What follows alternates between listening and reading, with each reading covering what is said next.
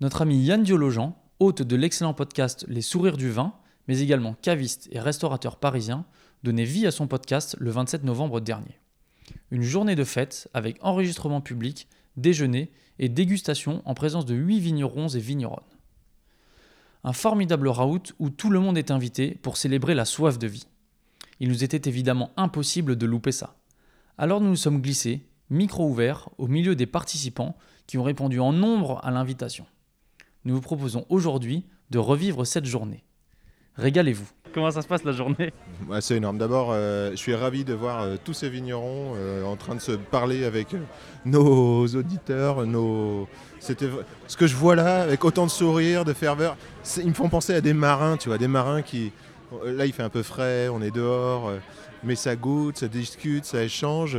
Euh, J'entends des, des jeunes euh, qui, sont, qui sont en train de se passionner, qui posent des questions euh, à certains vignerons. Tout ça, c'est un terreau de culture, c'est une fermentation euh, que, que- que je trouve que je trouve admirable. C'est dans ces moments-là et c'est dans l'enthousiasme de chacun que, que je me nourris. Voilà.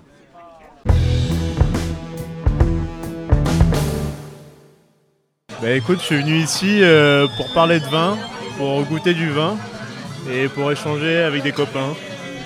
Moi, ce que j'aime bien avec les podcasts, mais plus globalement euh, avec aussi des chaînes euh, sur YouTube que je regarde pas mal, c'est de découvrir la façon de faire de certains vignerons qui sont inabordables parce qu'ils ne font pas visiter. Donc ça, c'est vrai que ce serait intéressant. je pense à des grands vignerons, que ce soit Renault ou d'autres. Qui font pas visiter, qui sont difficiles d'accès et qu'on pourrait découvrir au travers de podcasts, ça serait pertinent. ouais.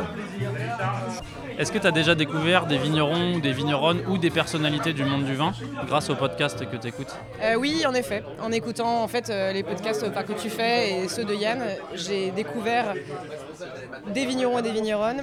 Euh, et c'est génial parce que tu rentres dans leur univers et c'est comme, euh, c'est comme une espèce de bulle intemporelle où tu, tu rentres dans l'intimité de chacun. Et je trouve ça génial. Enfin, moi, j'écoute énormément de podcasts parce que je fais beaucoup de routes du fait que je fais des vins partout dans la Loire, donc je suis les parcelles. Et c'est euh, mon fuel en fait. J'écoute des podcasts tout le temps. Jérôme, bon, tu es déjà passé dans le, dans le podcast de Yann. Oui, monsieur. Est-ce qu'on peut se mettre d'accord sur le fait que tu as la plus belle paire de chaussures de ce podcast?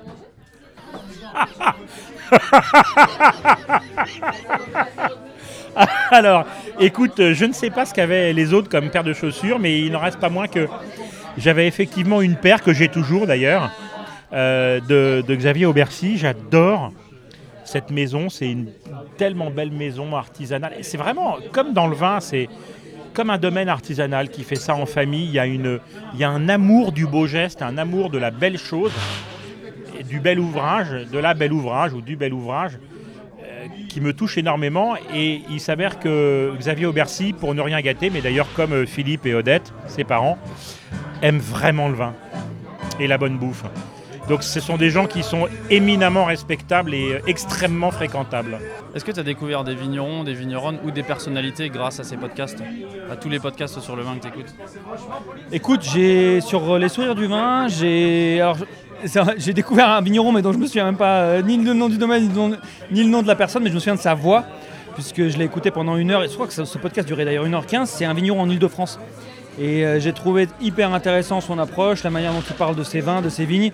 Et ça, ça m'a fasciné. J'ai trouvé ça super parce que je voyais les- l'Île-de-France comme quelque chose de un petit peu, tu sais, euh, à, la mode, quoi, quelque chose qui n'allait pas forcément donner des, des- vins intéressants. Et en fait, lui, il nous explique, nous, nous explique un terroir, nous explique une manière de fonctionner qui, moi, m'a donné en tout cas très envie de goûter les vins. Moi, j'aurais tendance à dire, même si on connaît. euh, alors, il y a Charles, Charles qui fait le guignol. Euh, donc, en fait, moi, j'ai tendance plus à dire que même si je connaissais un certain nombre de personnes interviewées, ce qui était intéressant, c'était de, les voir à travers cet exercice. Donc euh, bah, il y a des choses qui sont dévoilées, d'autres qui ne sont pas forcément dévoilées, et quand on les connaît et que d'un seul coup on les voit autrement interviewés, c'est assez intéressant aussi. Effectivement, en fait, ce que Yann offre à travers son podcast, c'est- le fait d'offrir le temps long, au sens un podcast quasiment de 45 minutes, une heure. Aujourd'hui, il y en a beaucoup des podcasts, mais surtout dans les médias, on a rarement le temps de développer ses idées. Et Yann, il offre le temps à toutes ces personnes-là qu'on connaît, à travers leur vin ou à travers leur euh, figure médiatique dans le vin, euh, de s'exprimer plus pleinement. Mais ce que fait aussi un autre podcast, euh, Le bon grain de l'ivresse. On n'a pas encore été sollicité. hein, pour Ah le non, bon on n'a pas été invité encore, Mais donc bon, on- n'est peut-être pas au niveau euh, pour Non, le pas bon encore, grain, hein. pas encore, Euh, le- effectivement. voilà, c'est.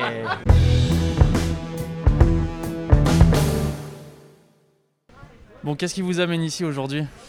Bien la bonne soif, euh, même par temps frais. Euh, il paraît que ça rafraîchit le vin et que ça le rend d'autant plus délectable. Vous êtes un fan des Sourires du Vin? Le podcast de Yann Oui, oui, oui, mais Yann, euh, Yann que je connais depuis longtemps, depuis au, Marcheur. euh, mais oui, bien sûr, bien évidemment. C'est- cool d'avoir des, des- paroles qui soient, euh, entre guillemets, raisonnées, détendues, et sur des, qui plus est sur des nouveaux formats. comme le podcast sur Insta, etc. Enfin, ça sert à la cause des vins, des vins sans saloperie.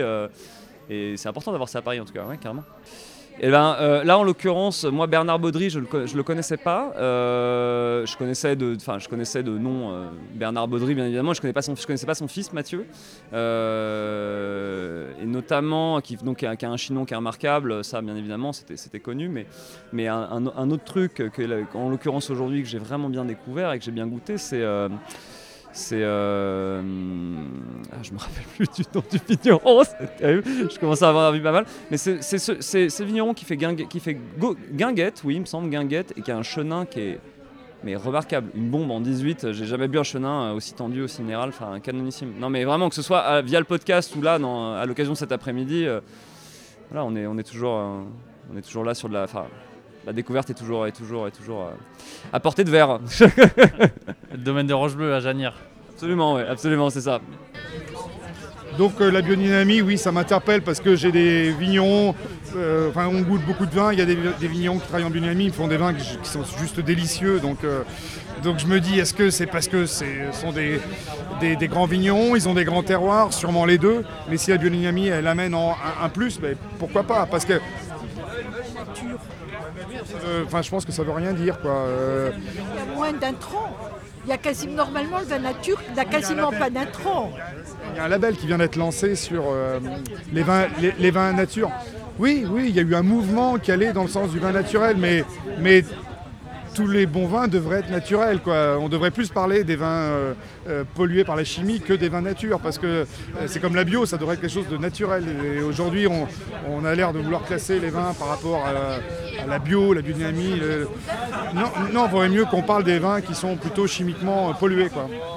C'est aussi votre blanc. Hein. Je suis d'accord, hein. c'est vraiment très bon. Fruité, prends- Il est fruité, pas, pas- il est fruité et pas dans la minéralité. Ah non, c'est vrai, c'est vrai, c'est vrai. Vous avez l'air de vous y connaître pas mal en vin, euh, madame, quand même. Vous êtes passionnée?